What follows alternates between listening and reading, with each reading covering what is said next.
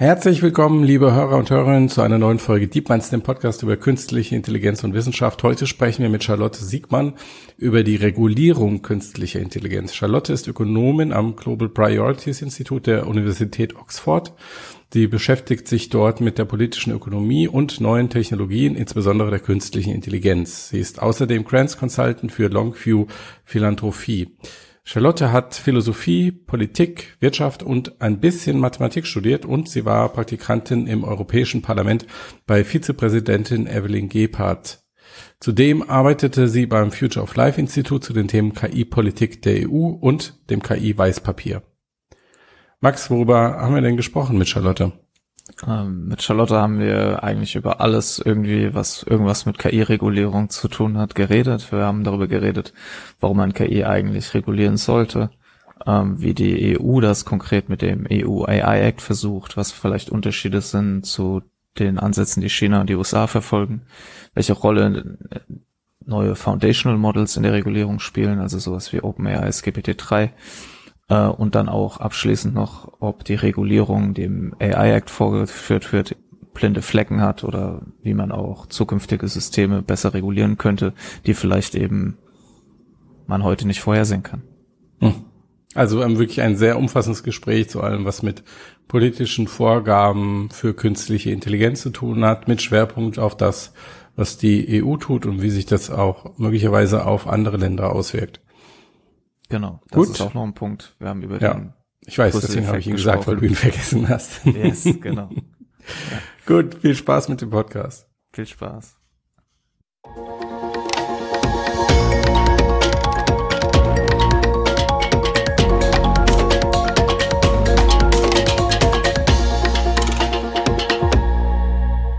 Jo, hallo, herzlich willkommen, Charlotte, schön, dass du dabei bist. Ähm, Künstliche Intelligenz verändert unsere Welt, glauben manche.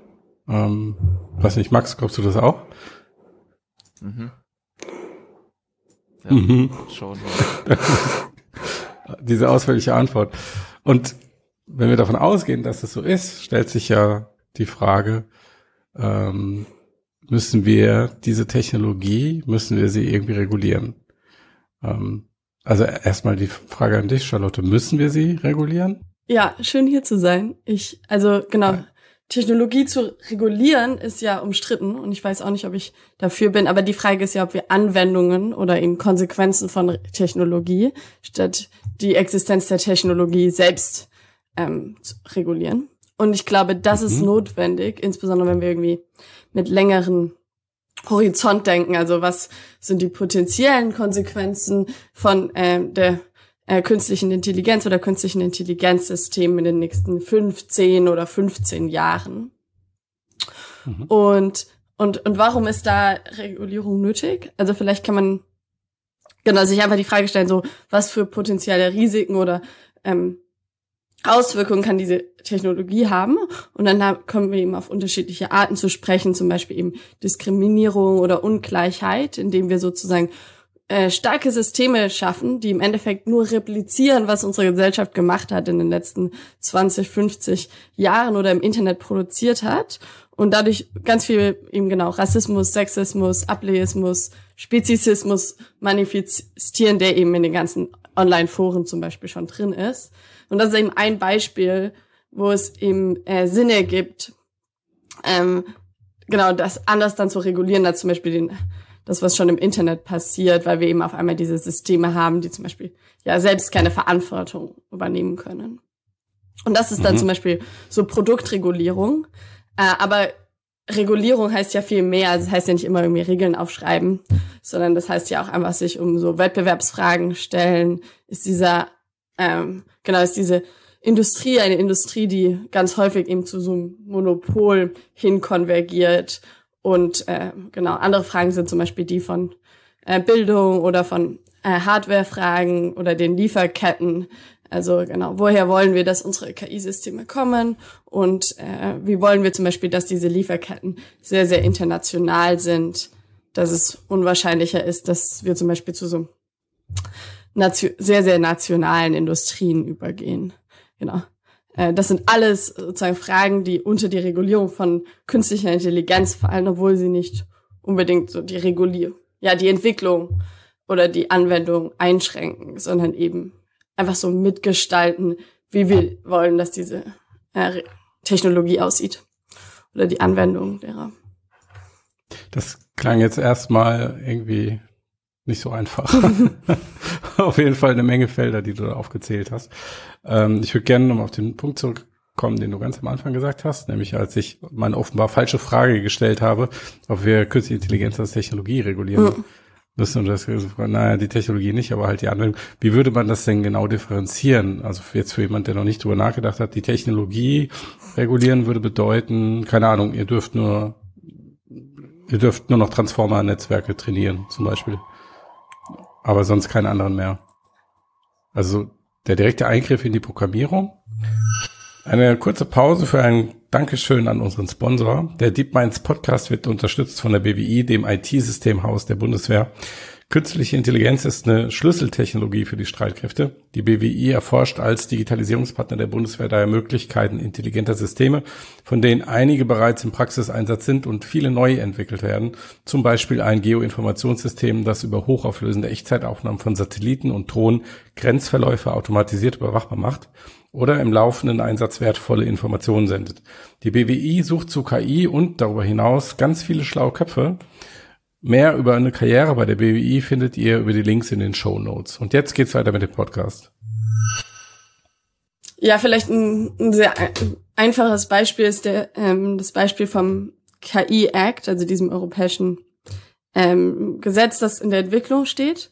Und die Frage ist ja zum Beispiel, warte, wenn ich jetzt 20 bin und ähm, Informatik studiere und irgendwas hochlade, ähm, auf, auf GitHub oder sowas, äh, warte, muss ich dann, habe ich dann irgendwelche Regeln und kann ich dann irgendwie vors äh, Gericht kommen, wenn mhm. ich was falsch mache. Und das ist natürlich, oder da würde ich zustimmen, das geht auf jeden Fall zu weit. Das heißt, es geht nicht um die Entwicklung von KI-Systemen, sondern es geht um den Moment, wo diese KI-Systeme Produkte werden, also auf dem offiziellen Markt verkauft werden und für Pro, zum Beispiel für Profite verkauft werden.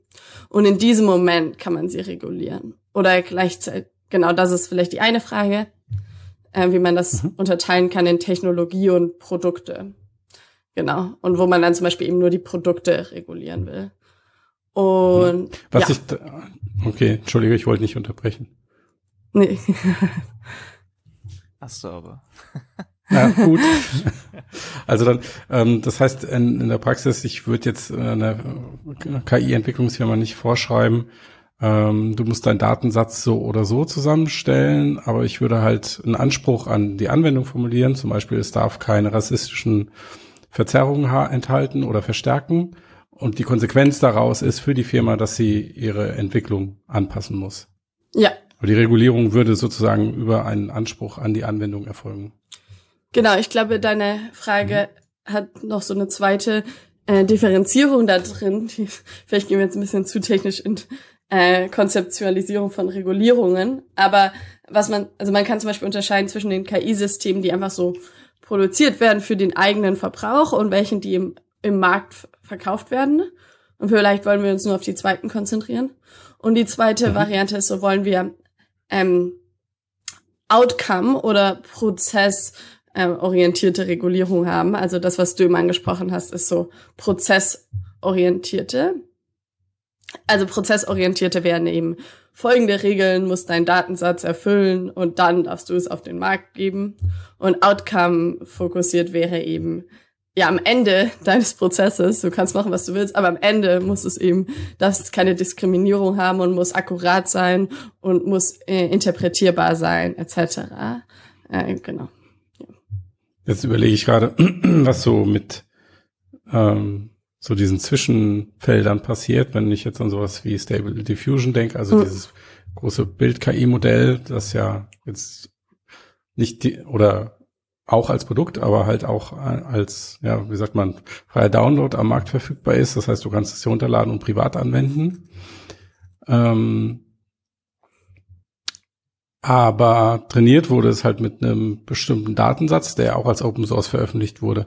Wenn du jetzt sagst, du gehst nicht in die Regulierung von solchen Datensätzen rein zum Beispiel, könntest du ja so eine Entwicklung schon gar nicht mehr aufhalten.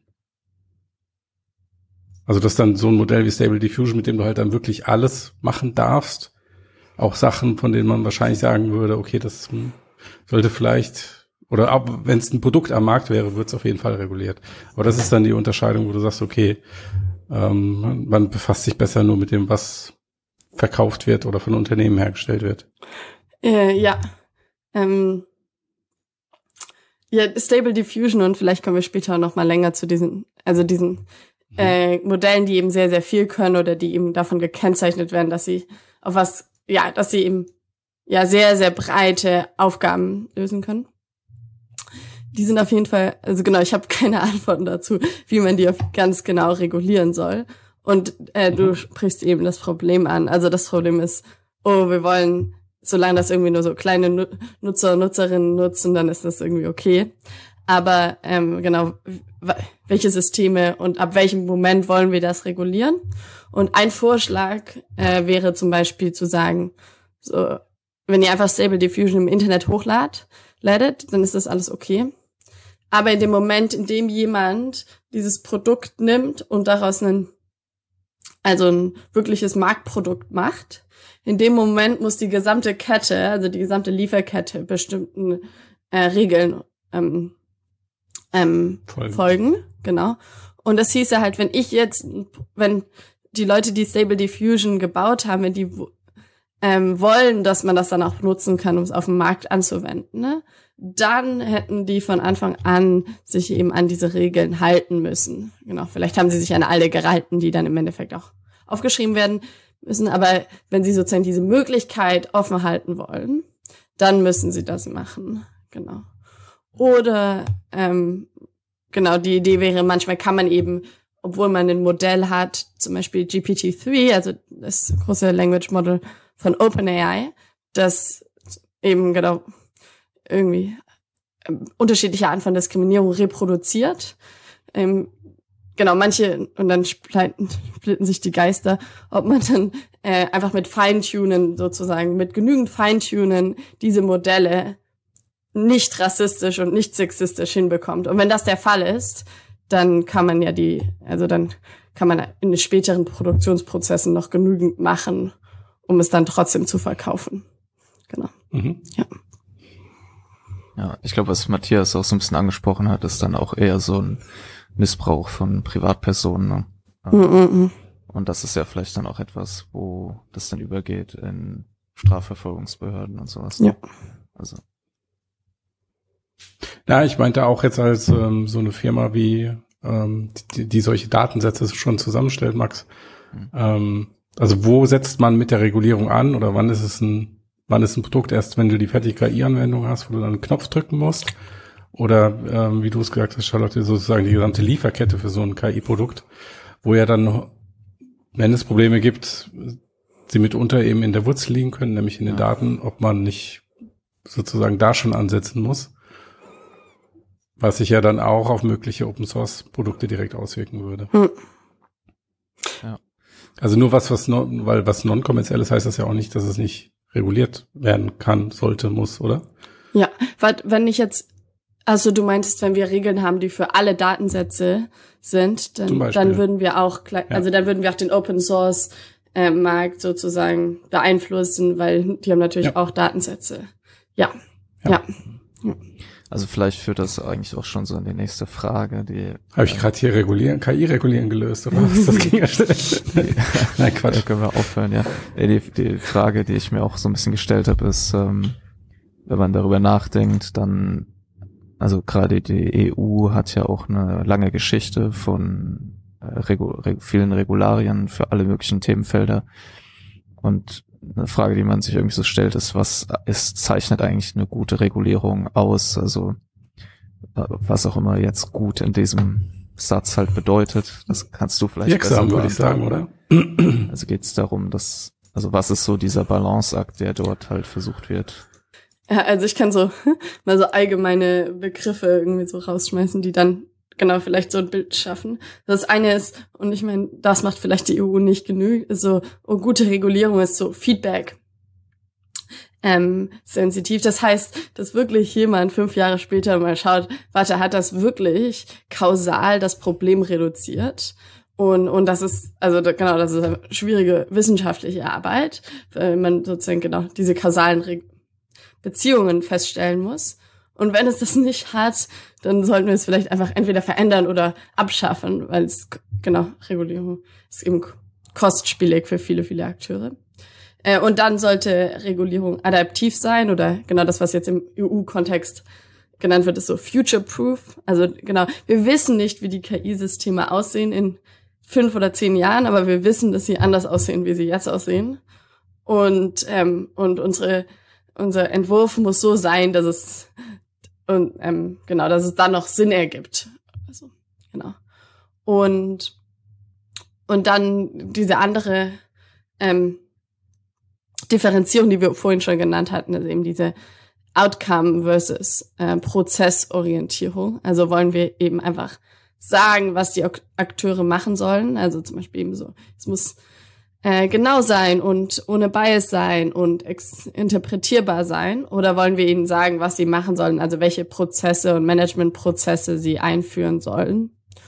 Und, und das hängt eben sehr davon ab, ob wir zum Beispiel denken, dass ähm, ja, Regierungen ungefähr so viel wissen wie die Firmen oder die Objekte der Regulierung oder sehr, sehr, sehr viel weniger. Und wenn sie sehr, sehr viel weniger wissen und das sich eingestehen können, dann sollten sie wahrscheinlich mit diesem Outcome-based ähm, genau Variante regulieren.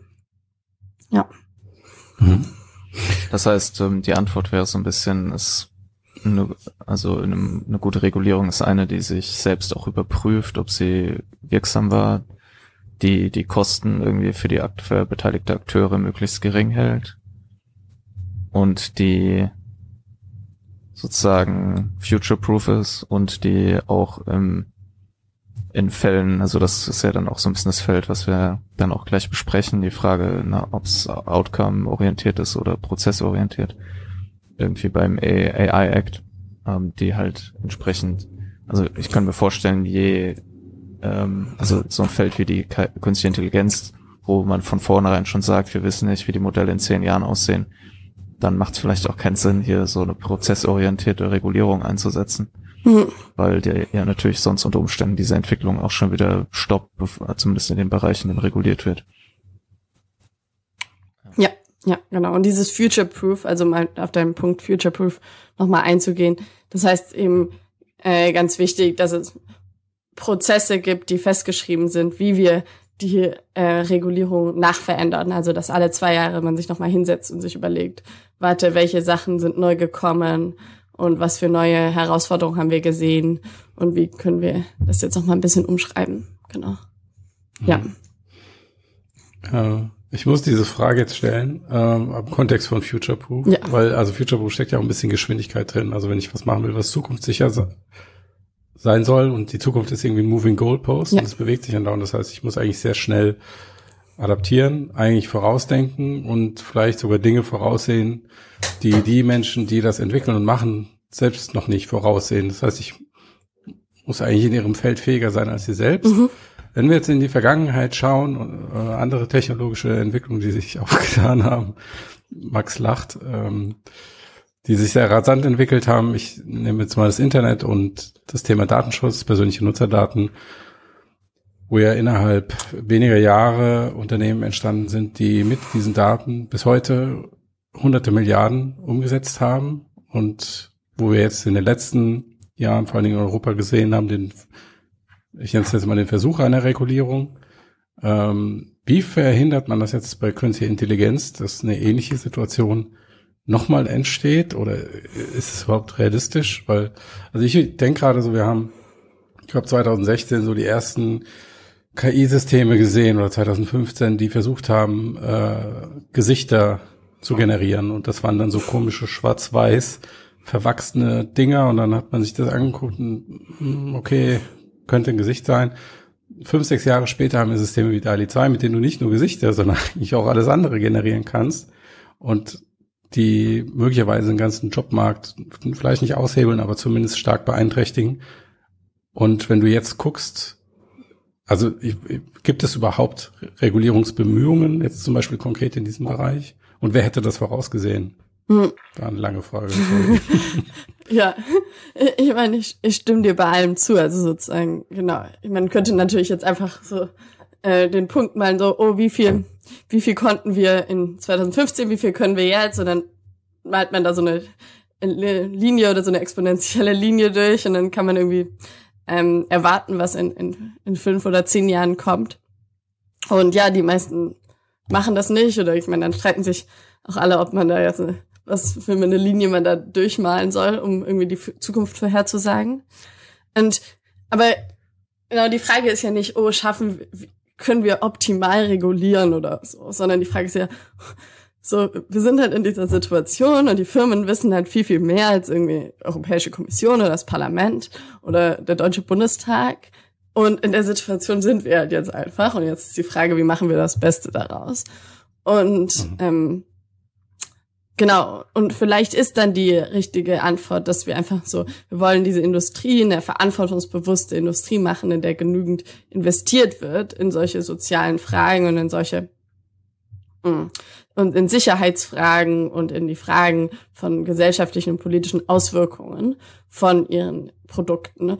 Und dann ist vielleicht der Hauptvorteil von Regulierung, und dazu gehört auch die EU-Regulierung, dass man äh, einfach nur es wahrscheinlicher macht, dass all diese großen Firmen ein größeres Team haben, was an diesen Fragen arbeitet, also was daran arbeitet, warte, wie zeigen wir, dass unsere Systeme sicher sind und interpretierbar und wie produzieren wir dafür Evidenz und wie erhöhen wir da unseren Standard. Und, und das ist, das ist der Vorteil von Regulierung. Wir verändern die Gruppengrößen in, in Unternehmen. Und dann müssen wir gar nicht so viel vorhersehen, weil dann kannst du ja annehmen, dass diese Gruppen dann schon das Richtige machen, wenn ihre ähm, Produkte fortgeschrittener werden. Genau. Mhm. Ja. Es wäre vielleicht so eine Art Verteidigung davon, dass man trotzdem regulieren kann, obwohl man gar nicht so viel weiß. genau. Ich wollte gar nicht angreifen. Äh, also es war auch nicht, man, ja. also man sagt das immer so leicht, mhm. ähm, auch in, in der Rolle als Journalist und dann klingt das mir in der Kritik, aber das ist gar nicht so gemeint, weil ich pff, ja. Also wer hätte das so äh, äh, voraussehen können? Also mhm. das sind auch, glaube ich, einfach extrem anspruchsvolle Aufgaben und mit sehr vielen Interessensvertretern. Ähm, du hast gerade schon die EU-Regulierung angesprochen. Also es gibt ja eigentlich drei, naja, eigentlich gibt es zwei große Player, USA und China bei künstlicher Intelligenz und in Europa tut sich mittlerweile natürlich auch mehr. Und du kennst, hast dich mit den verschiedenen Regulierungssystemen oder Ansätzen befasst. Würdest du denn sagen, dass siehst du da, ähm, um nicht zu sehr in, ins Detail zu gehen, was die einzelnen Prozesse angeht, aber denkst du, da gibt es unterschiedliche Philosophien der Regulierung in Europa, USA und China. Ja, ich weiß nicht so richtig, ob man, ob ich sagen kann, dass es unterschiedliche Philosophien gibt. Es gibt vielleicht unterschiedliche Fokus, also so, worauf verwenden wir unsere Zeit oder über was reden wir überhaupt? Über was reden Politikerinnen, wenn sie das Mikrofon haben und über KI reden müssen? Und, und das ist vielleicht der Hauptunterschied. Und genau, das kann man unterschiedliche Philosophien nennen, aber das führt eben zu ganz unterschiedlicher Regulierungen, unterschiedlichen Diskussionen, äh, unterschiedlichen Geldfragen. Und genau, dann, also sozusagen diese, diese Fragen rund um Sicherheit und Bias und Diskriminierung von KI-Systemen sieht man eben viel, viel mehr in der Europäischen Kommission oder auch in der Konsultation, also was NGOs oder Zivilgesellschaft ähm, der Europäischen Kommission sagt. Und in den USA sieht man viel mehr diese Diskussion von so Wettbewerb. Also KI ist das Feld, in der sozusagen der Wettbewerb jetzt stattfindet zwischen China und, und den USA. Oder auf jeden Fall sieht man dieses Narrativ. Genau. Also Europa ist mehr auf die, also soll man sagen, innere Sicherheit oder Schutz der Bürger aus. Die USA hat mehr den Blick in die Welt gerichtet oder wie würdest du das beschreiben? Ja, die USA will die stärkeren, ja, oder die USA will die größeren Modelle und, und äh, EU die sichereren oder so.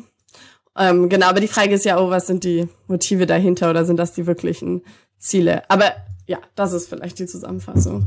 Die, genau, größeren im Vergleich zu den anderen Akteuren versus die sicheren oder die sichersten Modelle. Ja, es gab ja auch kürzlich ähm, dieses Ver Verkaufsverbot jetzt von Nvidia Beschleuniger ähm, wie dem A100 und H100 GPUs, die explizit dafür sind, also ja, dafür gebaut sind, große KI-Modelle zu trainieren und die dürfen jetzt nicht mehr in China verkauft werden. Ähm, das auch, also das sieht man ja so, dass welche Rolle quasi die, äh, die USA dieser Entwicklung zuschreiben, dass es mhm. wirklich auch ein direktes Wettbewerbsfeld geworden ist, in dem die Welt sich unter Umständen äh, ähnlich wie im Feld des Weltraums oder so diese diese Weltmacht äh, Weltmacht eine Rolle irgendwie entscheiden könnte. Ja. Ähm, wir haben ja jetzt ein bisschen über schon so angefangen, uns daran zu tasten. Ähm, vielleicht gehen wir einfach über zu diesem AI Act oder diesem KI Act. Ähm, also es ist ja, also ich habe ein bisschen so rumgelesen, was du geschrieben hast, was andere geschrieben haben. Und äh, bevor wir da jetzt richtig tief einsteigen, ähm, fand ich es interessant, dass sozusagen es ähm, oft auch erwähnt wurde, dass die EU, also weil man kennt es ja so ein bisschen so aus dem Alltag, dass Leute sich immer darüber aufregen, dass die EU alles reguliert. Also so, ne, so ja, die Bananen und keine Ahnung, was alles reguliert wird. Äh, und gleichzeitig ist es aber auch so, dass diese Fähigkeit, diese Fähigkeit zur Regulierung halt ähm, sozusagen ja auch viele Vorteile hat. Äh, und die EU dort in, zum Beispiel in dem Bericht, den du mitverfasst hast, ähm, explizit ja auch erwähnt wurde, dass sie eine hohe regulative Kapazität hat die irgendwie ähm, auch dazu führt, dass diese Regulierungen, die dort halt entstehen, teilweise dann eben auch in Ansätzen zumindest übernommen werden von anderen Akteuren. Vielleicht kannst du ganz kurz was zu dieser regulatorischen Kapazität sagen. Ja, EU-regulatorische Kapazität. Dann, äh, genau, die erste Frage ist natürlich für was? Also, genau, welches, in welchem Gebiet? Und reden wir über Produktsicherheit von sozusagen alten Produkten, also die schon für Jahr, Jahrzehnte äh, entstehen oder für neue. Ähm, genau, das jetzt. Aber genau, wo liegt diese regulatorische Kapazität? Also wenn wir uns zum Beispiel jetzt begrenzen aufs Produkt äh, Sicherheitsregime und darunter fällt ja der AI Act, dann ähm, sind einfach sehr, sehr viele Institutionen involviert in dieser Regulierung. Also es gibt eben die Europäische Kommission, die am Anfang eben entwirft und die sehr viele Leute hat, die einfach in einem bestimmten Gebiet arbeiten für eben mehrere Jahrzehnte und die so out, genau viele Fragen eben outsourced an an nochmal dritte Parteien. Aber auch nachdem dieser gesamte Prozess durchgelaufen ist durchs Europäische Parlament und durch äh, den Rat der Europäischen Union, stehen eben nur diese großen Prinzipien, also zum Beispiel eben das äh, Autos so und so sicher sind und Schild, ähm, Kinderspielzeug nicht verschluckt werden kann und so. Aber ähm, die genaue Formulierung von diesen von diesen Pflichten wird dann wieder überlassen an so, also die Akteure heißen Sen Senelic und Sen, die eben viel mehr Experten haben und viel näher an der Industrie sind, um diese genauen ähm, Richtlinien dann zu entwickeln. Und vielleicht ist das sozusagen, oder ich glaube auf jeden Fall, dass das ein Zeichen ist von regulatorischer äh, Kapazität, dass man eben, genau, dass es sehr klare Aufgabenverteilungen gibt und dass sich Politikerinnen und genau nicht rausnehmen, dass sie wissen, wie man diese dann im Detail reguliert, sondern dass sie sozusagen wirklich nur die Ziele vorschreiben. Ja. Und ähm, genau, regulatorische Kapazität kommt natürlich auch mit so einem Zielkonflikt von schneller ähm, Regulierung. Und äh, die, genau dadurch, dass dieser Prozess so lange dauert, also Datenschutzgrundverordnung oder jetzt auch der KI-Act, hat man natürlich viel, viel mehr Zeit nachzujustieren und unterschiedliche Themen aufzugreifen, wo sie nicht diskutiert wurden im ersten Jahr oder so. Und, und dieser lange Prozess führt eben dazu, dass es unwahrscheinlicher ist, dass irgendwas Großes vergessen wird. Genau. Ähm, ja. Und vielleicht kommen wir später noch mal dazu, aber diese General Purpose AI Systems sind eben Beispiel davon. Und das wurde überhaupt nicht diskutiert im AI Act für das erste Jahr. Und auf einmal jetzt ist es ein großes Thema und kommt wahrscheinlich mit in die Regulierung. Und hätte man versucht, das ganz schnell zu machen, irgendwie in sechs Monaten, ne? dann wäre ich sehr überrascht gewesen, wenn da irgendwas passiert wäre oder wenn die eben ja sorgfältig inkludiert werden. Mhm. Dann ähm, können wir ja mal in die Materie einsteigen. ähm, was versucht der AI Act denn genau zu regulieren? Und ähm, vielleicht kannst du so einen groben Überblick geben über den AI Act. Ähm, also zum Beispiel, was ich weiß, ist, dass halt dort eine Unterscheidung verschiedener äh, Typen von Risikensystemen äh, vorgenommen wird, dass auch konkret gewisse Systeme halt so verboten werden, andere werden reguliert und so weiter und so fort. Also vielleicht kannst du für diejenigen, die gar nichts wissen oder nur ein bisschen wie, wie ich, äh, einfach ein bisschen Überblicke. Ja, äh, danke Max. Ja, also es gibt im Endeffekt drei Risikokategorien. Unakt oh.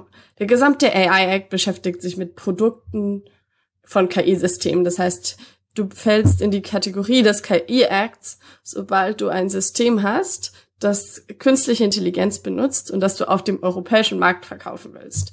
Und das genau das ist dann egal, ob du eine Firma bist oder ein Individuum aus, aus Australien, den USA oder äh, Deutschland oder Frankreich.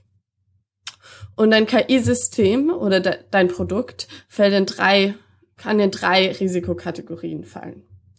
Die erste Kategorie ist äh, unakzeptierbares Risiko. Und diese ähm, KI-Systeme werden äh, verboten. Und nach dem aktuellen Entwurf fallen darunter sogenannte KI-Systeme, die manipulieren. Was heißt das, dass sie dich eben sozusagen unbewusst beeinflussen? Und ähm, genau, es, genau, es steht noch nicht fest, was genau darunter fällt oder ob zum Beispiel große Algorithmen von ähm, Social Media Firmen darunter fallen. Was auch verboten ist, zum Beispiel Social Scoring ähm, und ähm, Live-biometrische Identifikation. Dann gibt es sogenannte Hochrisikosysteme und die ähm, müssen sozusagen Risikobewertungen durchführen und so Konformitätsbewertungen durchführen, bevor sie auf den Markt ihre Produkte verkaufen können. Und diese Hochrisikosysteme ähm, inkludieren erstens alle Produkte, die jetzt schon durch Produktsicherheit, Regulierung ähm, umfasst werden. Das sind Autos und Maschinen und ähm, Spielzeug und mm, medizinische Produkte, also alles, was in der Medizin äh, benutzt wird. Aber auch andere Sachen wie zum Beispiel Regierungsbenutzungen von KI-Systemen und zum Beispiel, ähm, wenn man die benutzt, sind so, genau, zur in Grenzoperationen oder in der Bildung oder im Management von Arbeitgeberinnen und Arbeitnehmerinnen, also alles, was um zum Beispiel Bewerbungen angeht, etc. Und was muss man dann machen, wenn man diese Hochrisikosysteme hat? Also man muss eben zum Beispiel zeigen, dass das äh, System akkurat ist und ähm, kein Bias hat und ähm, interpretierbar ist oder also erklärbar ist. Und man muss bestimmte Prozesse intern aufsetzen, also zum Beispiel so äh, Date, also das Datenmanagement oder Risikomanagementsysteme haben, also intern Checks zu haben, äh, die zum Beispiel kontrollieren, was, was passiert. Genau, das waren die Hochrisikosysteme. Und dann gibt es noch alles andere, sind die äh, limitierte, sind in der Kategorie limitiertes Risiko. Und die können natürlich das andere machen freiwillig. Also die können freiwillig diese Konformitätsbewertung durchführen. Und manche haben eben noch zusätzliche Verpflichtungen. Zum Beispiel müssen sie zeigen, dass sie, also müssen sie transparent sein. Also wenn ich einen Bot habe, so ein, dann muss ich eben sagen, dass das ein KI-System ist und nicht äh, wirklich ein, ein Mensch. Ja. Und ähm, Gibt es irgendwelche Vorschriften? Weil, also wir sagen jetzt einfach KI-System, aber wann ist das, wann wird es als KI-System gewertet und wann ist es in Anführungszeichen nur ein Algorithmus? Ähm, oder liegt es am Unternehmen, das selbst zu klassifizieren? Oder muss irgendwie Deep Learning involviert sein? Oder geht das einfach gar nicht so ins Detail? Genau. Ähm, also die erste Antwort ist hier, dass ich nicht weiß, wie die, wie natürlich die finale Regulierung aussieht und dass es so ein hm, bisschen ja, noch so in den Sternen steht. Also wahrscheinlich eben irgendwas mit so hm. automatisiertes Entscheidungstreffen. Und dann ist natürlich die Frage, warte, genau, du hattest ja wo hört der Algorithmus auf und der KI-Systeme A, also genau, wo ist da diese Grenze? Und ähm, ja, ich weiß es nicht so richtig. Und ich bin mir nicht so sicher, ob es irgendjemand weiß. Ja, hoffentlich weiß es jemand. Ich fand es auch lustig, dass du vorhin gesagt hast, dass ähm, vielleicht die Algorithmen großer Social Media Konzerne ein Unacceptable Risk System sein könnten. Mhm. Ich stelle mir gerade vor, wie Mark Zuckerberg seinen neuesten Algorithmus-Update der EU vorstellt und er sagt, na, sorry, Unacceptable Risk. Das ist leider jetzt nicht mehr akzeptiert. Hm, ja, vielleicht um da noch kurz was zu sagen. Also dieses so, ich, ich wäre sehr ja. überrascht, wenn hm, die EU wirklich sozusagen diese Algorithmen verbieten wird. Aber was eben passieren kann, ist, dass die doch irgendwas machen müssen, um zu vermeiden, dass es irgendwelche Gerichtsprozesse gibt. Also so irgendwann wird ver, ver ich nehme an, dass diese Firmen wissen, dass es irgendjemand versuchen wird, sie vor Gericht zu stellen und äh, sie anzuklagen, dass ihre äh, Systeme manipulierbar sind. Und, und das könnte eben genug sein, damit sie, also dass man so ein bisschen versucht, ein bisschen weiter darüber zu rutschen, damit es unwahrscheinlicher ist, dass man dann als manipulierbar klassifiziert wird. Genau. Ja. Mhm.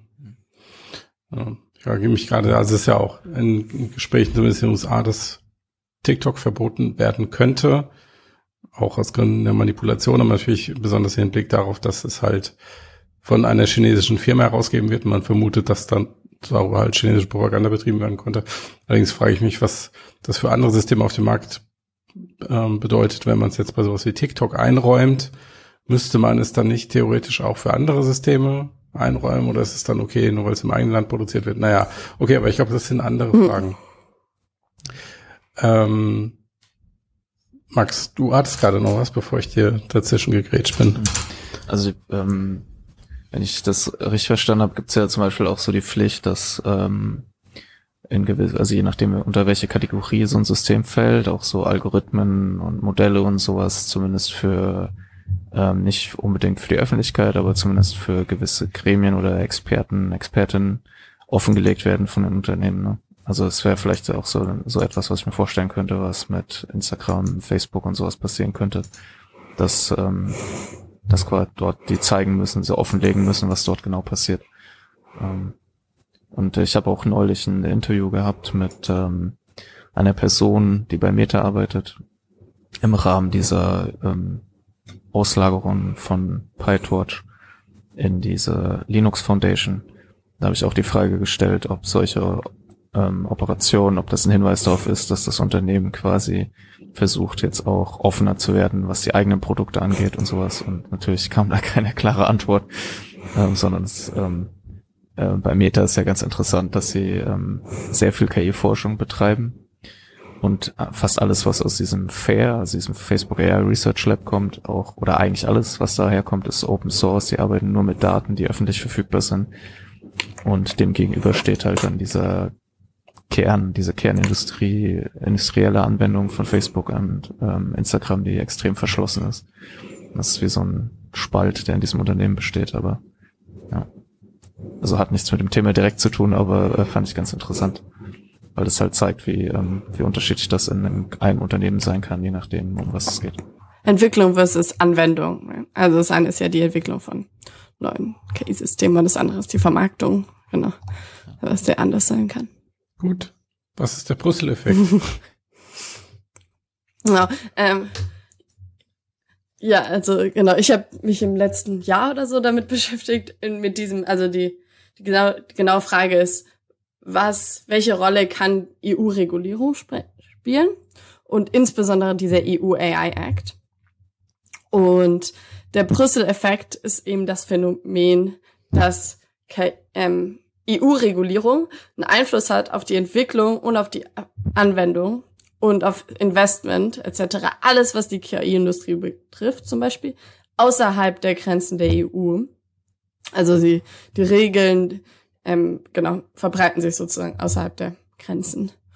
Und der Brüssel-Effekt, also genau das ist, dieses Phänomen kann man dann eben klassifizieren in unterschiedliche Teile. Also es gibt zum Beispiel den de facto Effekt. Das heißt, dass Firmen einfach international EU-Regeln anwenden, obwohl die anderen Länder das gar nicht unbedingt brauchen. Also genau, China muss nicht unbedingt, also sagt dir nicht, dass du DSGVO-konform sein musst, aber bestimmte Länder sind es eben trotzdem. Also bestimmte Firmen, so internationale Tech-Firmen, machen es eben trotzdem und bieten eben einigen US-Konsumentinnen eben auch die Rechte an.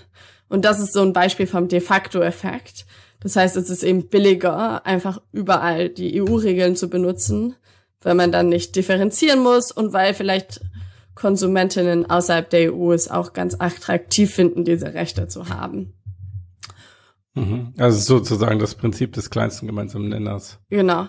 Also die Idee ist sozusagen, dass wenn ich differenziere, dann muss ich eben nicht diese kostspieligen Regeln woanders einführen, aber dann habe ich eben, dann muss ich eben zusätzliche Produktionskosten haben, weil ich zum Beispiel differenzieren muss in meinem Prozess. Und manchmal ist das eben so kostspielig, diese Differenzierung, zum Beispiel, weil ich ganz früh am Anfang eine Veränderung machen muss. Und dann lohnt es sich nicht und dann mache ich eben ein Produkt, was ich genau überall verkaufen kann. Genau, diesen kleinsten gemeinsamen Nenner. Und, und das ist eben, genau, und wir versuchen eben zu verstehen, ob das passieren kann und wie wahrscheinlich das ist bei der künstlichen Intelligenz. Hm, genau, ich kann da jetzt noch weiter drauf eingehen. Ähm, genau. Ja, ja.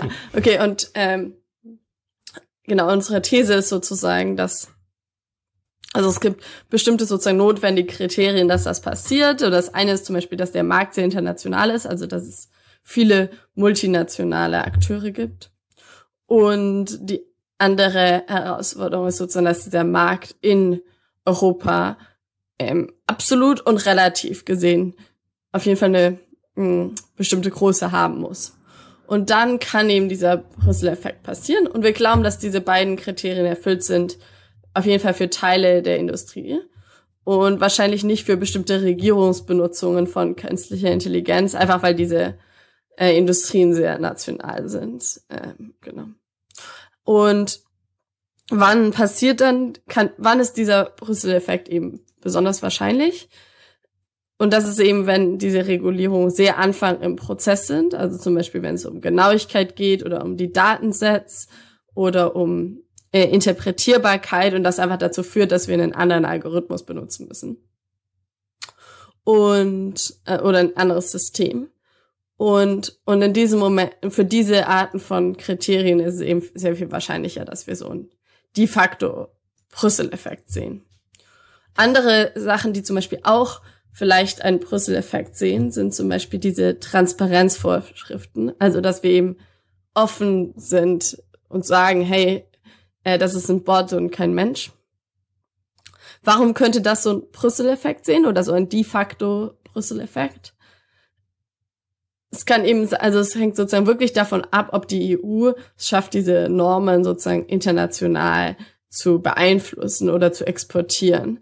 Ähm, also wir sehen das eben in anderen Fällen, zum Beispiel so Ernährungssicherheit und ähm, Produktsicherheit, wo es dann häufig sich Leute beschweren, dass äh, die dass ihre Regeln nicht so sind wie bestimmte EU-Normen, weil man sich eben daran gewöhnt hat, dass äh, genau, wer, wer sich nicht an diese Regeln hält, der ist sozusagen nicht verantwortungsbewusster Akteur oder Akteurin auf dem Markt. Und dann könnte es eben dazu führen, dass wir einfach generell mehr solche Transparenznormen haben. Genau.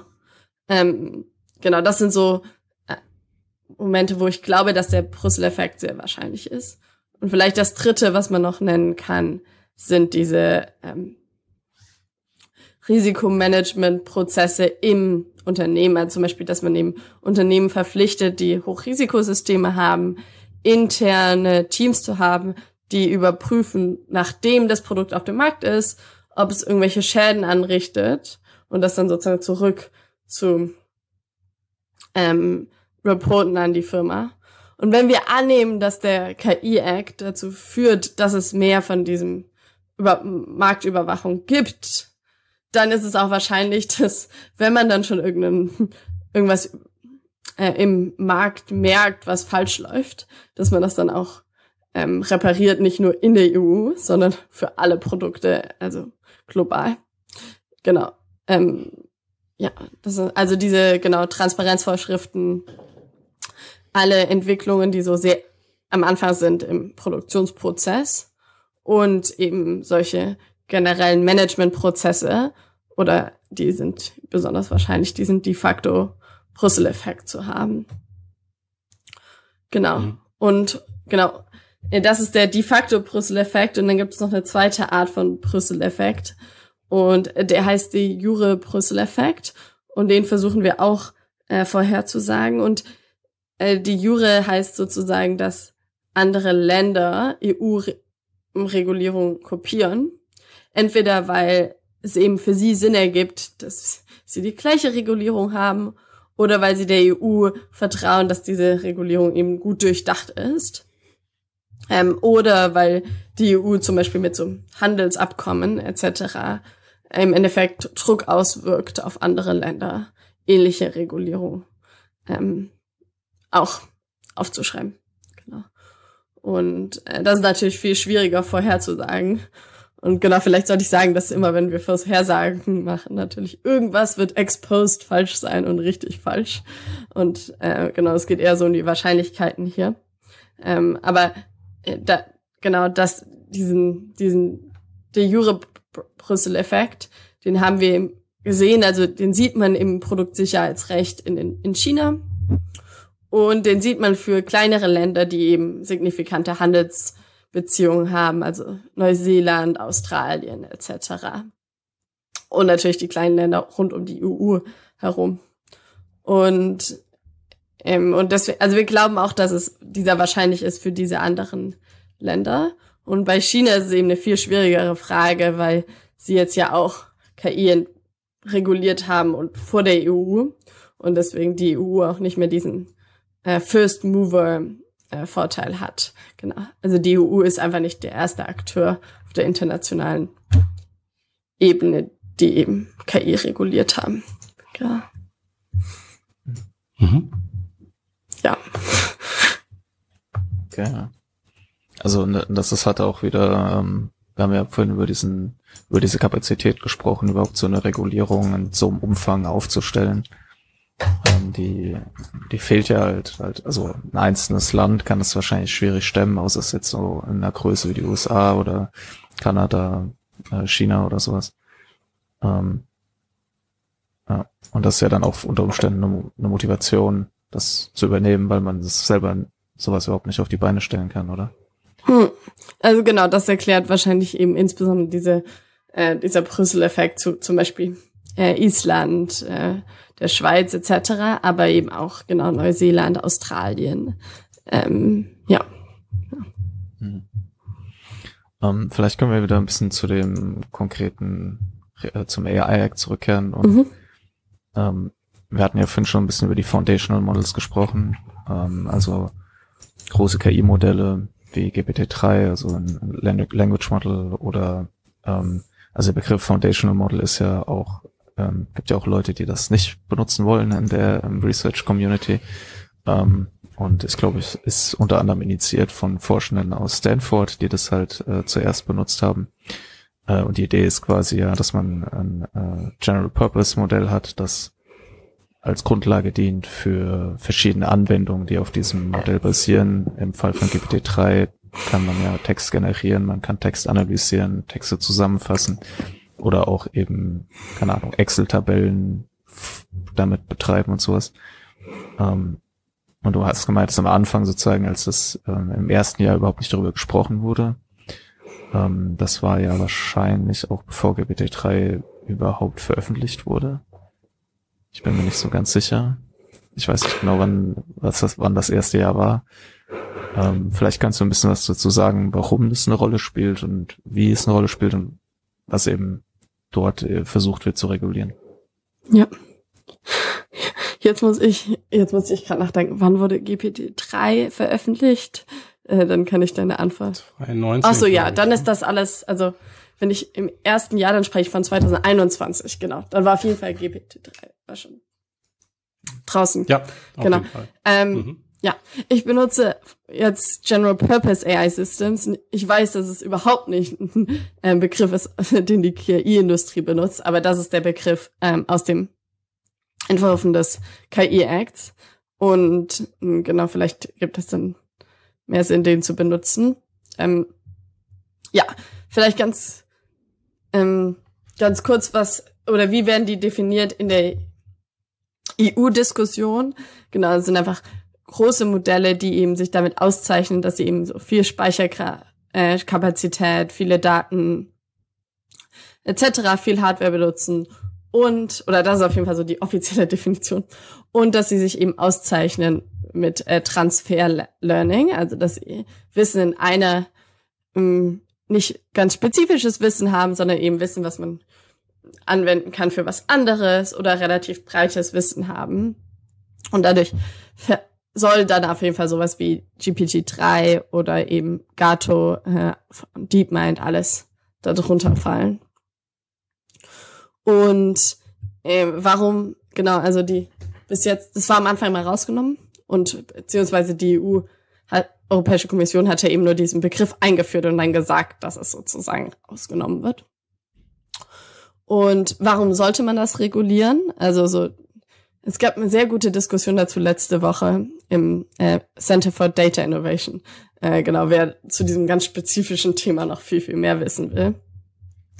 Äh, genau, aber die, un der ungefähre Vorschlag, warum man das regulieren will, ist eben, oh, vielleicht haben diese großen Modelle, die man dann feintunen kann, ein größeres Risiko, zum Beispiel Schaden anzurichten, weil wir sie eben nicht verstehen. Also sozusagen, oder weil Entwicklerinnen und Entwickler nicht genau verstehen, warum sie handeln oder manchmal eben selbst überrascht sind von dem Verhalten der großen Modelle. Dann äh, ähm, sind eben einige mh, hm, besorgt von so Marktkonzentration. Also die Leute, die diese Modelle entwickeln, können viel mehr, könnten womöglich nur eine, viel weniger sein oder eben viel konzentrierter sind, sein in, in nur einigen Unternehmen und eben sehr konzentriert sein in den USA. Und durch Regulierung können wir eben, also wir, die EU, mit beeinflussen, was in diesem Markt passiert. Genau. Und das dritte Argument ist, es ergibt vielleicht, also wenn wir glauben, dass in der Zukunft eben äh, sehr, sehr häufig passieren wird, dass man eben diese Foundation oder Foundational Models oder äh, General Purpose AI Systems erstmal hat und dann sie sozusagen fine-tuned für bestimmte Zwecke, dann gibt es vielleicht Sinn, ganz viel Arbeit reinzustecken, damit dieses erste System eben akkurat ist und interpretierbar und so weiter und äh, nicht zu viele Risiken hat und das hier aufzupassen, dass Missbrauch vermieden werden kann. Weil dann muss nur ein Akteur oder eine Akteurin aufpassen und äh, diese gesamten regulatorischen Kosten tragen und nicht jede einzelne Person danach. Und das zum Beispiel, also das ist eben auch so ein Kostenargument, warum wir uns äh, darauf konzentrieren sollten, äh, am Anfang dieses Produktionsprozesses oder der Lieferkette äh, einzugreifen und diese mh, hm, Kriterien durchzuführen. Genau. Und was wollen wir, genau, was soll jetzt mit diesen äh, General Purpose äh, AI Systems passieren? Also, genau, was sollen wir, wie sollen die reguliert werden? Und im Endeffekt gibt es darauf noch keine richtige Antwort. Äh, also ein Vorschlag ist zum Beispiel, all diese Systeme, Hochrisikosysteme zu machen und dann einfach die gleichen Kriterien die, zu verpflichten. Und das scheint aber teilweise nicht möglich zu sein. Also genau, manche dieser Kriterien passen einfach nicht gut. Zum Beispiel alle Arten von Missbrauch zu vermeiden, ist einfach unmöglich. Aber man sollte halt den Missbrauch vermeiden, der, den man vorhersehen kann. Ähm, genau. Und auch komplett genau zu sein, ist eben unmöglich, wenn man noch nicht weiß, für was diese Modelle benutzt werden. Und, und das spricht eben dafür, dass man eigentlich komplett nochmal von neu anfangen muss und eine neue Kriterienliste kreieren muss, was diese General Purpose AI Systems erfüllen müssen, bevor man sie weiterverkaufen kann an weitere äh, Anbieter, die dann daraus äh, Produkte machen. Genau. Ja. Jetzt weiß ich nicht, ob ich wirklich deine Frage beantwortet habe, was man mit denen machen muss. ja. also ich glaube auch, dass äh, es ganz eine ganz interessante Herausforderung, also weil der Trend ja auch dazu geht, immer äh, weiter Varianten solche Modelle zu trainieren, auch in unterschiedlichen Anwendungsfeldern. Also hast ja auch Gato genannt, was äh, für diejenigen, die davon noch nie gehört haben, im Prinzip der Versuch ist, so einen ähnlichen Ansatz wie bei GPT-3 oder anderen großen äh, Modellen zu fahren. Also wir haben sehr viele Trainingsdaten, wir haben ein großes Modell, das dann als Fundament dient für weitere Aufgaben und in dem Fall geht es um ähm, ein Modell, das verschiedene Aufgaben, zum Beispiel Robotik übernehmen könnte oder Atari-Games spielen kann. Also wie man es von DeepMind gewohnt ist, geht es dann halt eben wieder viel um diese Anwendung von einem System in so einem Roboter-Kontext oder in einem Videospiel-Kontext, also wo Aufgaben erledigt werden, die irgendwas mit der Manipulation ihrer Umgebung zu tun haben. Ähm, vielleicht kannst du noch ein bisschen was dazu sagen, wie man denn sowas regulieren könnte, also nicht unbedingt jetzt, also auch außerhalb der Perspektive des AI Act, was da aktuell debattiert wird, ähm, oder was vielleicht dort debattiert wird, aber noch nicht nirgendwo niedergeschrieben wurde. Hm. Ja, vielleicht ganz kurz noch ein Satz zu Gato und dann beantworte ich diese Frage. Genau. Viele sagen auch, dass das, also das, was Gato wirklich ausmacht, ist eben diese Möglichkeit, wirklich unterschiedliche Aufgaben zu erledigen, obwohl es eben nur ein Modell ist. Also genau, Bilder zu kreieren, Text zu kreieren, äh, Roboteraufgaben zu erledigen. Und, und das ist sozusagen das, was dieses Modell kann, was auf jeden Fall, soweit ich es weiß, kein Modell davor konnte in diesem Ausmaß. Und genau, was, genau, und dann, äh, was womöglich eben ein großes Zeichen ist, dass diese Generalisierung eben möglich ist. Genau. Ähm, ich habe nur mal eine Verständnisfrage ja. dazu, weil wir haben am Anfang ja darüber gesprochen, regulieren wir Technologie oder äh, regulieren wir anwendungsbezogen. Warum macht es denn jetzt einen Unterschied, ob es ein großes Foundational Modell ist, das einmal trainiert wird und dann vielleicht viele Aufgaben kann? Ähm, wenn es immer noch einzelne Aufgaben sind, ob ich jetzt die einzelnen, wenn ich die, sowieso die Aufgaben reguliere und sage, okay, deine Bilder dürfen halt keine Stereotype verstärken oder die Texte, die du generierst, dürfen nicht rassistisch sein und so weiter. Ähm, Im Vergleich dazu, dass ich, wenn ich jetzt lauter einzelne Modelle oder lauter einzelne Softwareanwendungen regulieren würde. Ähm, ja, ich klar. Okay. Äh, genau, vielleicht erstmal, Matthias, zu deiner Frage. Ähm, hm. Wenn, genau so wie du es formulierst, stimme ich dir, glaube ich, zu. Also dieses so, oh, ob wir im wenn wir jetzt separat alle Modelle, die zum Beispiel so Text generieren und alle Bilder, die ähm, alle Modelle, die Bilder generieren, ähm, regulieren, das könnte funktionieren. Ich glaube, wenn Leute meinen, dass sie Aufgaben ähm, regulieren, dann hieße das sozusagen, dass wir GPT oder dass wir zum Beispiel Gato nehmen und es fällt unter eine unterschiedliche Regulierung, je nachdem, ob es Bilder für den medizinischen ähm, mhm.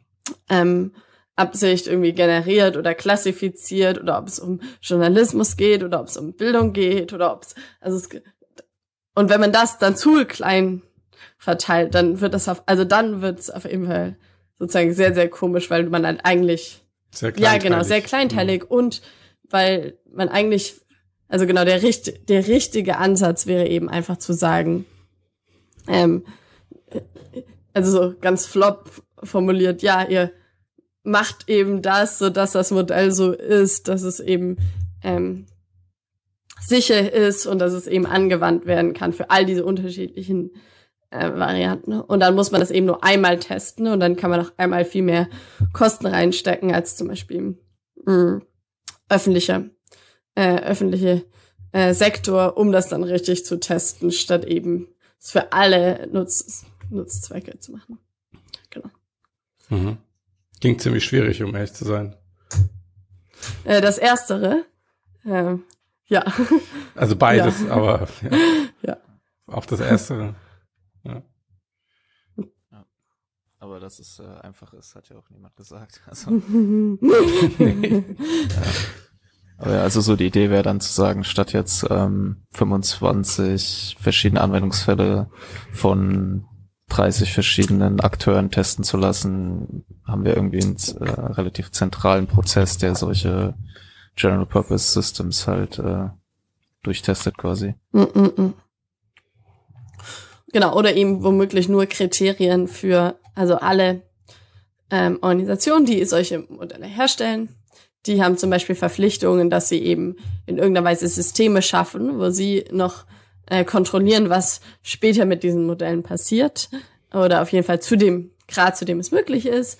Und sie haben eben bestimmte Verpflichtungen, so und so viel äh, Zeit darauf zu verwenden, eben versuchen, diese Modelle äh, weniger, ähm, genau, weniger kritisch zu ähm, machen. Und, äh, und das könnte zum Beispiel eben auch eine Variante sein, das zu regulieren, ohne eben genau zu wissen, für was man testet. Ja.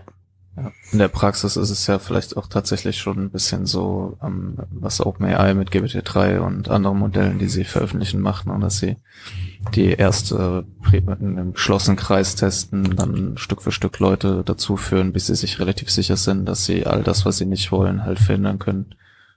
Ähm. Genau, ja. Und also GPT, ähm, nicht GPT-3, OpenAI hat auch, also als sie auf dem EU AI Act sozusagen geantwortet haben auf dieses Konsultationsverfahren. Auch gesagt, dass sie im Endeffekt all oder fast allen von diesen Vorschriften schon, ähm, also dass sie all diesen schon folgen. Einfach so als Beispiel so, oh, manchmal schreiben wir Sachen ins Recht, obwohl 95 Prozent ähm, der Akteure das schon machen. Aber es geht eben darum, ähm, genau sicherzustellen, dass das auch so ist und dass die letzten fünf Prozent es auch machen. Genau. Ja. Ähm, okay, ja, dann würde ich vielleicht, kann, kannst du noch kurz was zu meiner Frage sagen? Also die Frage, wie könnte man denn, also was du so für Ideen kennst oder hast oder vielleicht auch persönlich, wo du sagst, das finde ich eine interessante Idee, solche Modelle irgendwie zu regulieren. Okay, hier sind ein paar Ideen und ich glaube nicht, also genau, ich, ähm, genau, das sind eher Ideen als fertige Vorschläge, die man jetzt so umsetzen kann. Ich meine, das erste, das, was ich ist, glaube ich, das, was ich schon genannt habe. Also dieses so, oh, wenn wir nicht genau wissen, was wir regulieren wollen oder was wir genau testen wollen, aber wir wissen vielleicht oder die EU weiß vielleicht, dass es Sinn ergibt, den äh, Teil des Marktes zu, an, also Anreize zu setzen, dass mehr in Sicherheit investiert wird, dann wollen wir vielleicht einfach das machen. Also man kann ja was sagen, äh, so und so viel ähm, Zeit oder so und so viele Aufgaben müssen erfüllt sein. Einfach in den ihr intern checkt, dass eure Sicherheit da ist oder ihr checkt, ähm, wie, wie genau und akkurat und äh, interpretierbar eure Modelle sind. Und mehr, mehr sagen wir euch gar nicht. Und ähm, genau, dann das führt eben zu legaler Unsicherheit. Ähm, aber das wurde ja gemacht in also vergangenen Produktsicherheitsregulierungen oder meines Wissens nach genau, spielte das auf jeden Fall eine Rolle, auch so in der zum Beispiel Entwicklung von äh, Flugzeugstandards, Autostandards etc. Punkt eins. Äh, die andere Variante ist, und ich meine, das ist so ein bisschen mh, mm, spekulativer, sind äh, so andere Ansatzungen von Fürsorgepflichten. Also Fürsorgepflichten, genau, sind bekannter im US- oder US-Bereich oder im US-Recht, aber eben auch im deutschen Recht ein bisschen so. Zum Beispiel in Deutschland haben Ärztinnen, Investmentberaterinnen ähm, solche Fürsorgepflichten. Was heißt das? Die, das heißt, dass sie im, im besten Interesse ihrer Kundinnen und Kunden handeln müssen. Und ähm, äh, genau, also eben, sie dürfen zum Beispiel nicht einfach Geld nehmen von der Pharmaindustrie und dann eben diese Tablette statt der anderen Tablette für, ähm, dem der Patientin geben. Und wer zum Beispiel auch solche Fürsorgepflichten hat, sind eben Aktien. Also, oh, ich kann das nicht auf Deutsch sagen, die äh, Shareholder von äh, genau öffentlichen Firmen. Und äh, und die Idee wäre, warte, vielleicht ist das der richtige Ansatz für solche, ähm, für KI-Unternehmerinnen. Ähm, und die Idee ist, dass Entwicklerinnen oder eben die gesamte Firma so eine Fürsorgepflicht hat. Eine Fürsorgepflicht nicht nur für die Kunden, sondern für sozusagen die Gesellschaft oder den kompletten ähm, Kontext, in dem der Kunde oder die Kundin sozusagen äh, interagiert. Also wenn ich ähm, zum Beispiel dem äh, Max ein KI-System verkaufe, dann muss das, kann dieses KI-System nicht komplett ignorieren, was der Matthias will, sondern dann muss das irgendwie auch mit ähm, in Betracht gezogen werden. Und Max ignoriert das meistens auch. Genau. Und äh, genau, wenn wir solche Fürsorgepflichten hätten, dann hätten wir vielleicht eben, also dann genau, dann haben wir dieses Prinzip, was wir wollen, eben runtergeschrieben im Recht. Also dass wir eben wollen, dass diese Systeme ähm, äh, besonders eben sicher sind und wirklich in unserem Interesse handeln und nicht in dem, was wir denken, was unser Interesse ist, sondern eben sie wirklich versuchen zu erraten, was unser wahres Interesse ist. Und das, äh, genau, äh, das ist natürlich dann kein Allheilmittel oder so. Äh, die Idee ist eben, wenn wir solche legalen Konstrukte aufsetzen, dann ist es wahrscheinlicher, dass man dann in der Zukunft darauf aufbauen kann oder eben klagen kann äh, gegen irgendwelche Firmen, die zum Beispiel es nicht geschafft haben, so interpretierbar zu sein oder so gut unter unsere Interessen ähm, zu vertreten, wie es eigentlich wissenschaftlich möglich wäre.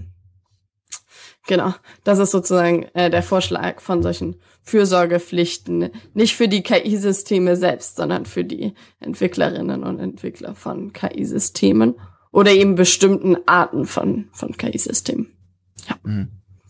Also, ähm, weil du jetzt das, ähm, diese Idee angesprochen hast, die fand ich auch ganz interessant. Also auch, mhm. weil im Prinzip ähm, greifst du damit ja auch schon jetzt so ein bisschen dieses, unseren, unseren nächsten Punkt noch auf, die Frage nach so, was sind so potenziell blinde Flecken irgendwie, die in dem AI-Act vorkommen? Oder wie können wir sicherstellen, also diese große Herausforderung, die wir schon ganz am Anfang ja auch angesprochen haben, dass halt wir nicht so genau wissen, wie sich die Systeme entwickeln und ähm, wie wir halt das sicherstellen, dass wir auch so Herausforderungen, die wir vielleicht noch gar nicht vorhersehen, in der nahen Zukunft noch irgendwie, was der Matthias auch meinte, ja, das halt, sind wir schnell genug oder sowas, ähm, und was du jetzt genannt hast, die Fürsorgepflicht scheint ja quasi ein, scheint das ja zu versuchen irgendwie, weil du meinst, mhm. dass es offen ist. Ähm, in, in der Auseinandersetzung mit den Sachen, die du mir auch zugesendet hast, ähm, äh, unter anderem vom Future of Life Institute gab es ja auch diese, ähm, den Hinweis auf so selbstlernende Systeme, die quasi, wenn sie einmal quasi irgendwie aktiv, aktiv sind, halt kon kontinuierlich weiterlernen. Und ähm, das fand ich ganz interessant, weil das ein relativ konkretes Beispiel für ein mögliches Risiko ist, wo klar wird, so wie genau will ich das jetzt regulieren, wie kann ich das irgendwie auffassen. Vielleicht kannst du ein bisschen was zu diesen Herausforderungen sagen, die sozusagen ähm, die auf uns zukommen und die halt vielleicht der AI-Act auch irgendwie versucht abzufangen oder es vielleicht auch nicht kann. Weiß ich nicht genau. Ja, ich meine, das eine ist sozusagen zu sagen, so das ist eine Produktsicherheitsregulierung äh, auf jeden Fall zu 95 Prozent. Und ähm, um eine Technologie und alle Auswirkungen zu regulieren oder richtig ähm, ja zu framen, braucht es aber viel viel mehr Tools und die sind einfach nicht. Also das ist natürlich, dass die nicht in diesem AI Act mit drin sind. Genau. Dann zu diesen äh, selbstlernenden Systemen.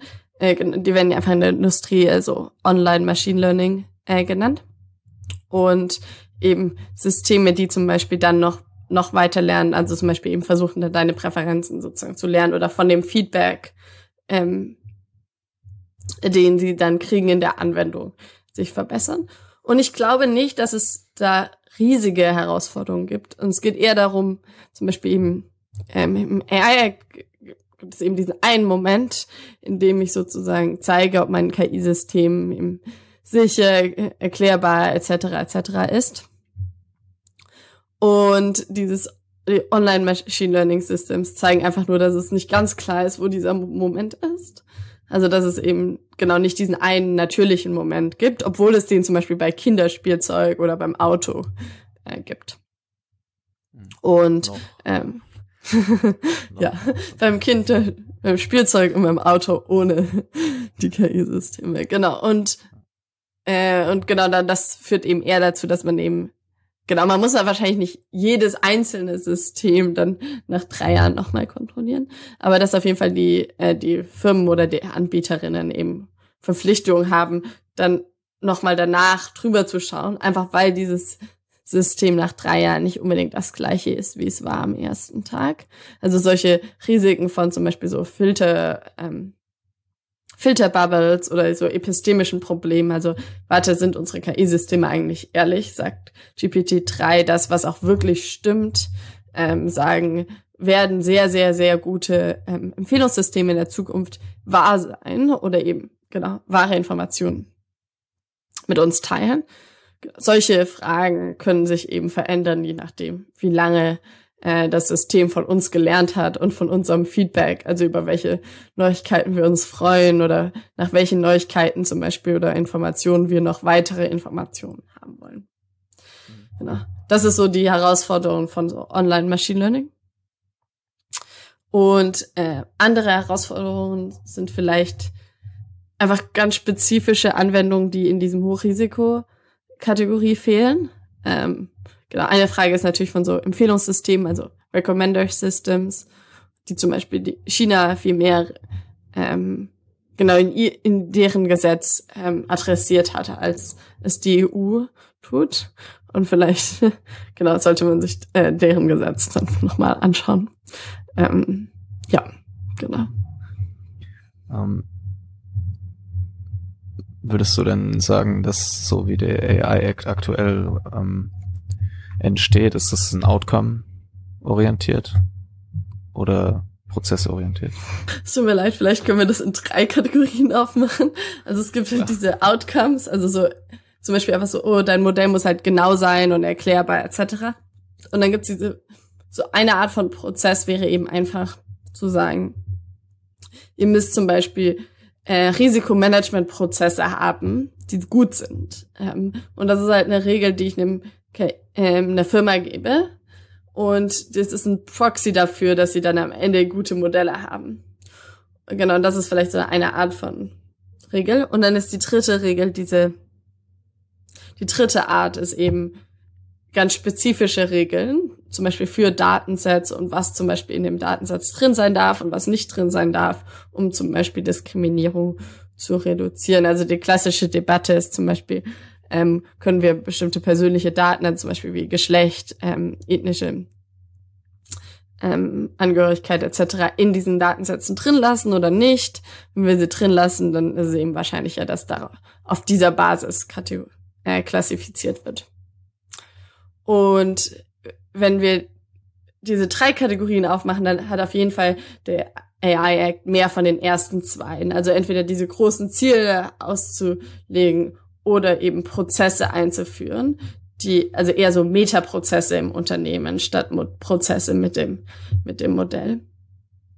Äh, was man vielleicht dazu sagen muss für alle Leute, die äh, EU-Prozesse äh, nicht äh, genau, äh, nicht in ihrem Detail kennen, ist, dass diese Sen und Senelic, also diese öffentlich-privaten Firmen, die später die gesamten Regeln wirklich operationalisieren, die werden, oder auf jeden Fall so glauben wir, die äh, diese ganzen Regeln spezifizieren, also eben sagen, oh, das sind, wenn du A, B und C und D erfüllt hast, dann ist dein Modell genau oder dann ist dein Modell erklärbar.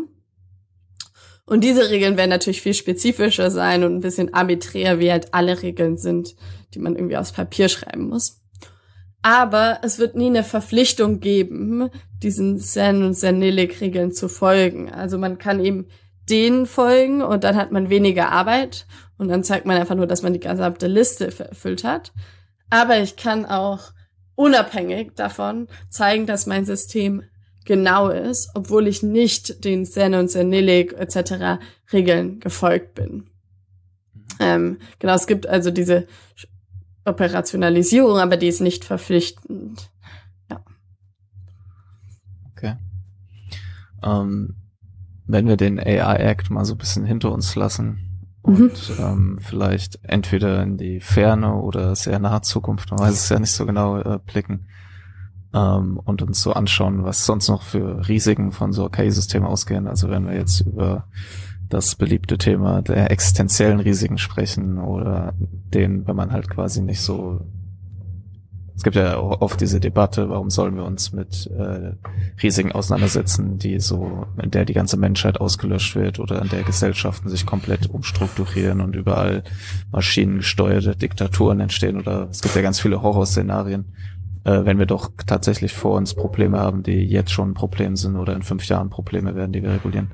Äh, was ist denn deine Meinung zu diesen, zu der Debatte über so Long-Term Risks äh, und wie die halt entstehen können und wie wir die einschätzen können und was man da überhaupt irgendwie regulatorisch machen kann, weil es gibt ja auch Leute, die sagen, dass äh, Regulation, also gewisse Regulierungen es schlimmer machen, andere sagen, wir müssen das, also von Bostrom gibt es ja zum Beispiel dieses, dass er sagt, wir müssen, eigentlich muss man das geheim halten, dass man an einer Superintelligenz arbeitet, damit nicht die anderen irgendwie denken, oh, die sind schon fast fertig, wir müssen jetzt schnell hier diesen einen Hebel umschalten und dann macht man einen Fehler oder sowas.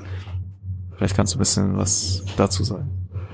Ja, vielleicht das erste ist, dass ich, also so, ich glaube, es ist nicht besonders zielführend, diese Unterscheidung zu machen in so ein, oh, es gibt diese Risiken, die jetzt da sind, und dann gibt es die Risiken, die vielleicht mit einer zehnprozentigen Chance irgendwann in der Zukunft kommen. Beide sind wichtig und jetzt versuchen wir da irgendwie Zielkampf abzuwägen sondern im Endeffekt eine andere Variante, das zu konzeptualisieren, ist zu sagen, okay, alle Arten von Vorhersagen, die wir machen über die ferne Zukunft, sind eigentlich irgendwie schon da, aber eben nur in einem begrenzten Ausmaße und manchmal in sehr, sehr begrenzten Ausmaße. Und es geht darum, wie diese Konsequenzen, die wir jetzt schon haben, welche davon natürlich ohne irgendeinen Einfluss größer werden über Zeit und welche vielleicht einfach ähm, ungefähr gleich bleiben. Und genau, um das zu konkreter zu machen, also genau, eine ähm, Konsequenz oder ein Nutzen von KI-Systemen ist zum Beispiel so wissenschaftlicher Fortschritt. Also so, gutes Beispiel dafür ist immer, immer wird dann einfach AlphaFold äh, genau äh, zitiert, äh, die einen großen Schritt von diesem Protein Folding Problem gelöst haben. Oder das Modell von DeepMind. Und, ähm, und eben die alle Arten, in denen KI eben dort für ja, so, sozial äh, sehr wünschenswerten Fortschritt sorgt und gleichzeitig eben Risiken hat, also von so Dual-Use-Potential, also genau, äh, wie können wir sicher gehen, dass zukünftige Modelle wie AlphaFold oder eben andere in der Biotechnologie kein Dual-Use-Potential haben, also zum Beispiel, dass es einfacher ist, Krankheitserreger zu kreieren, als äh, Impfmittel dagegen herzustellen. Und, und da geht es eben darum, dass eben, ja genau, Firmen dieses Risiko ähm, genau sehr sehen und dass sie sozusagen also genügend Kapazität haben oder genügend Möglichkeiten gibt, dass zum Beispiel der Wettbewerb sie nicht dazu zwingt, äh, da nicht genügend Zeit hineinzustecken. Und andere solche Probleme, die vielleicht größer werden über die Zeit, sind so Konflikt- und Kooperationsfragen. Also KI kann eben dazu führen, dass wir viel besser miteinander ähm, reden können in unterschiedlichen Sprachen und das, äh, also es, ähm, und gleichzeitig kann es eben dazu führen, dass zum Beispiel so es viel einfacher ist anzugreifen im Krieg als zum Beispiel zu verteidigen oder dass wir eben viele Entscheidungsfunktionen während solchen Konflikten automatisieren. Ähm, genau eben diese, dieses Beispiel von ist es okay, den Nuklearknopf im Weißen Haus zu automatisieren, dass der eben automatisch getriggert wird, wenn wir so etwas sehen, was aussieht wie eine Nuklearwaffe.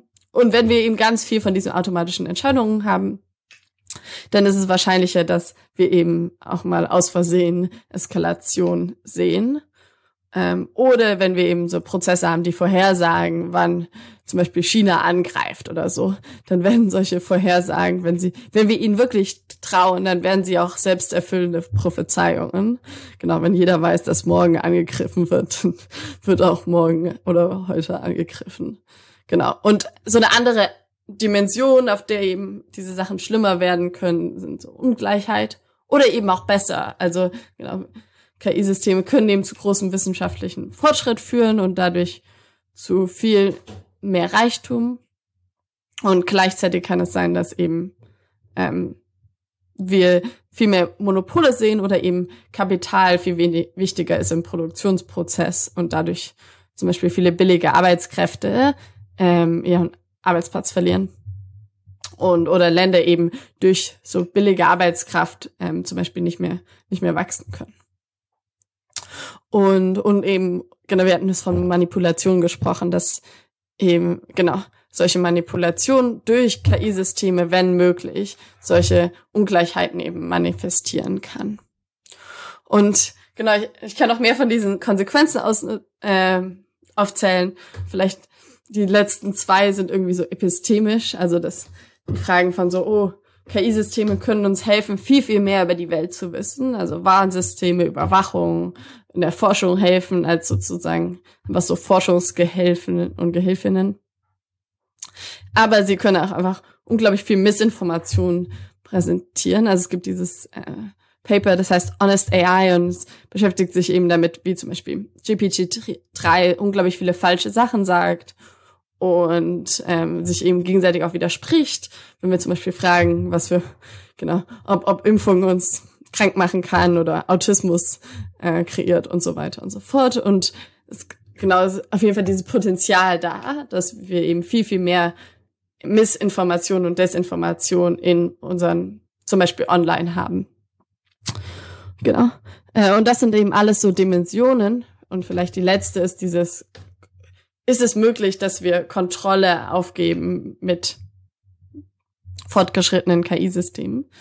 Um, und äh, genau, ich bin mir unsicher, ob das der Fall ist oder ob wir uns darauf vorbereiten wollen, etc. Aber hier ist ein Argument, warum es sein kann, dass wir sozusagen als Gesellschaft weniger Kontrolle haben über unsere Entwicklung mit sehr, sehr, sehr fortgeschrittenen KI-Systemen. Und äh, die Idee ist der der einfachen Ziele. Also wenn wir ähm, KI-Systeme programmieren, dann können wir nicht unsere komplexen Werte, die wir haben, immer in diese sozusagen reinfeeden. Das heißt, wir sagen eben sowas wie, oh ja, ich, ähm, genau, diese Firma kann uns zum Beispiel helfen, dieses Modell kann uns helfen, Profit maximierende Entscheidungen zu treffen als Firma oder uns äh, so viel Informationen zu geben, wie wir haben wollen. Ähm, und aber wenn wir zum Beispiel in einem Modell sagen, dass es eben Profit maximieren soll und es wirklich ein gutes Modell ist, dann, dann äh, führt das eben dazu, dass wir zum Beispiel, äh, dass es viel mehr Kollusion gibt, also dann zum Beispiel mit anderen Firmen zusammenarbeiten, damit man eben äh, besser mehr Profite machen kann. Oder wir wollen zum Beispiel einfach Gesetze brechen, um äh, mehr Profite zu machen oder bestimmte Umweltkonsequenzen eben zu vermeiden etc. Das ist jetzt in so ein, ein extremes äh, Phänomen, also genau, wo ich mir, ich bin mir überhaupt nicht sicher, ob das ähm, plausibel ist oder ob das kommen wird, aber eben so als Beispiel davon, dass wenn wir eben diese einfacheren Ziele, ähm, genau, wenn wir zu viel maximieren für diese einfacheren Ziele statt den schwierigeren Zielen, zum Beispiel das machen, was uns wirklich glücklich macht oder so, äh, dann, äh, dann führt das eben zu diesen ja, negativen Konsequenzen. Ja, und all diese Sachen sind ja irgendwie schon da, also aber eben zum Teil eben nur so in sehr, sehr geringem Maße. Und, und jetzt geht es, genau, ähm, ja, das ist ein sehr langes Argument, warum ich glaube, dass es gar nicht, also dass es, genau, die ferne Zukunft von KI-Entwicklung ist nicht komplett anders als die äh, KI-Entwicklung, die wir irgendwie heute sehen. Nur dass eben ähm, alles so sehr, sehr klein ist äh, heute. Genau. Ja. Hm.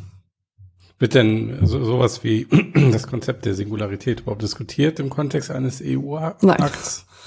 EU AI? Auf jeden Fall nicht, dass ich es nee. weiß. Ja. ja okay. Sollte es? Vielleicht dann auch kein Produkt mehr. Ne? Also. ähm. Ja, ich hatte ähm, die Idee für ein KI-System, das sehr effizient Büroklammern hm. herstellt. Und habe mir überlegt, das vielleicht mal zu pitchen als Limited Risk System. Sollte ja eigentlich kein Problem sein, oder? Ja. ähm, genau. Sind, äh, ja, ich glaube, also so, genau, ich glaube, wenn wir in der Regulierung wirklich über sowas wie Gato 5 oder sowas, Gato 4 nachdenken würden, nur auf jeden Fall so die nächsten drei Gato-Systeme, dann äh, wäre das mhm. wahrscheinlich ähm, schon gut genug, würde ich mich freuen. Ja, ähm, genau. Und wie eng wird da mit den Unternehmen zusammenarbeiten? Weil ich frage jetzt gerade in diesem Kontext, äh, OpenAI hat, glaube ich, Anfang September die eigenen Alignment-Forschung einen Einblick gegeben mhm. und gesagt, wie sie halt Alignment dort herantreten. Also wie kann man KI-Ziele vorgeben, wie, wie du es formuliert hast, die KI dazu bringen, das zu machen, was uns glücklich macht. Äh, und das ist sehr mhm. kompliziert. Mhm. Und auch diese Firmen, die das entwickeln, sagen ja schon, es ist sehr kompliziert.